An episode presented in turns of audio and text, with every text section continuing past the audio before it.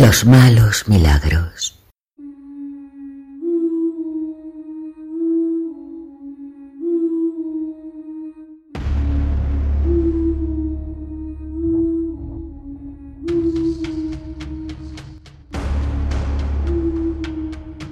El mundo se ha convertido en un desierto, en el que solo crecen las grietas, los abismos.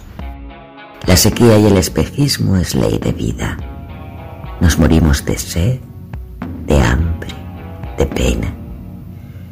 Pero los poderes en la sombra a todas luces nos mienten diciéndonos que todo esto son cosas ajenas. Y el desierto sigue avanzando y seguimos muriéndonos de hambre, de sed, de pena. Es tan gruesa la arena que cubre nuestras cadenas que tiramos de ellas sin apenas verlas y un viento cargado de despistes nos vuelve ciegos, sordos. Solo cuando nos toca de cerca la tragedia, el desatino de los injustos, salvarnos se convierte en una idea.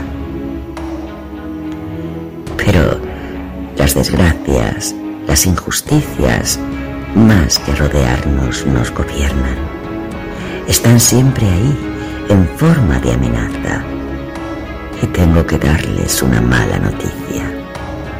Siempre, siempre por lo menos una vez en la vida, sentiremos en nuestras carnes la amenaza cumplida. Esperamos tiempos mejores. Confiamos en que mejoren nuestras circunstancias.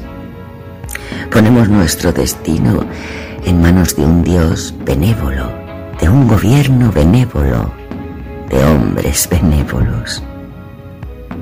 Confiamos, esperamos. El otro es el que sufre, el otro es el que nos salva. Pero el otro es un niño que se parece a tu hijo y que no tiene oportunidades. Es el vecino que se quedó sin casa o el mutilado por una granada o la niña abusada. El otro. No tendríamos tanto miedo si no pensáramos que algún día podemos parecernos a ellos. Y aquí se crece ese miedo que no nos salva, sino que nos condena. El poder necesita soldados, no solo armas. El poder necesita nuestras vidas, insignificantes, sin importancia, porque somos el brazo ejecutor que los eleva por encima de todos nuestros males, los que obramos el mal milagro para ellos.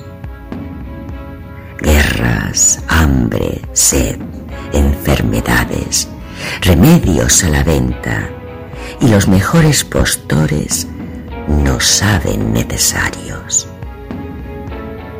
Inmersos en un mundo de dioses y demonios inventados, la verdad es que ellos son el mismísimo diablo y nosotros ese Dios quieto que no hace nada.